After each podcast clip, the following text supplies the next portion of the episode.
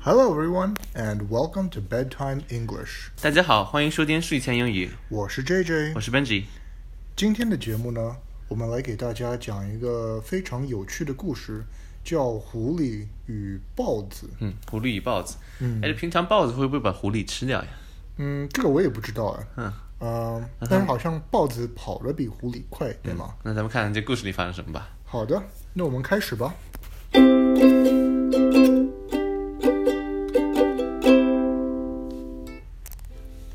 A fox and a leopard, resting lazily after a generous dinner, amused themselves by disputing about their good looks. 某天，狐狸与豹子吃完一顿丰盛的晚餐之后，争论起来谁的外貌更加好看。 The leopard was very proud of his glossy, spotted coat and made disdainful remarks about the fox, whose appearance, he declared, was quite ordinary. 猫豹子对自己雄大的外观非常骄傲，他觉得与之相比，狐狸的外观实在太普通不过了。于是，于是出口讽刺狐狸。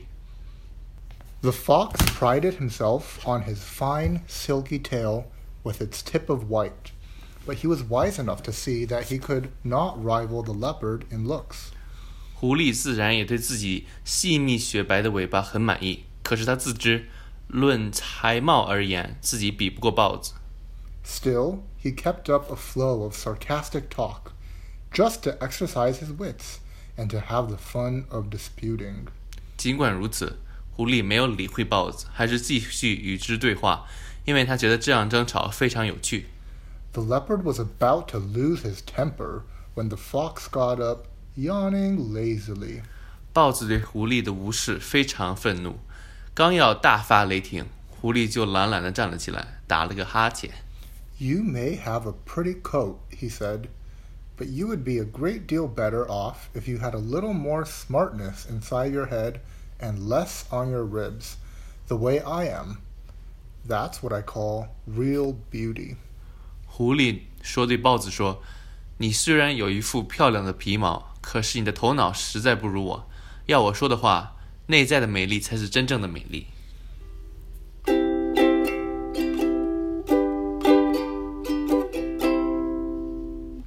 OK，好的，那么我们来看看今天的重点语句吧。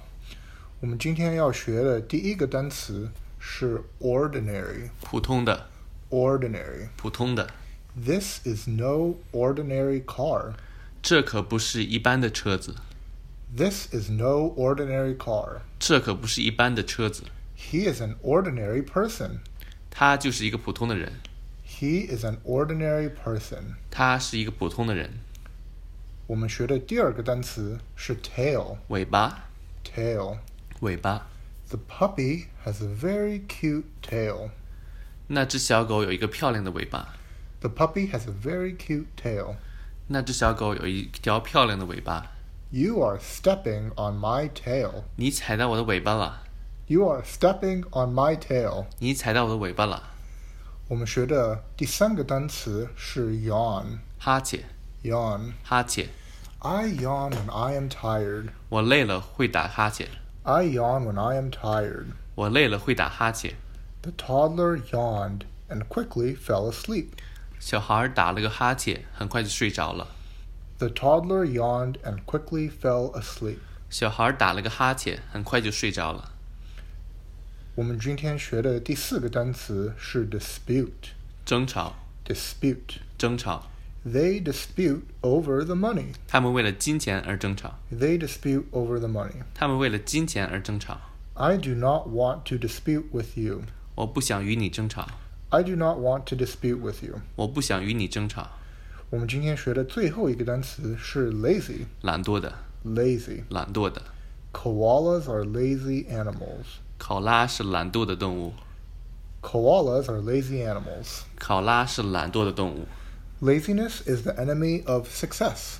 懒惰是成功的敌人， Laziness is the enemy of success. 懒惰是成功的敌人。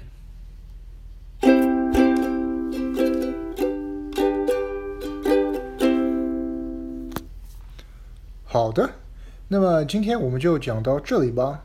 Thank you for listening and see you next time. 感谢收听，我们下期再见。拜拜拜拜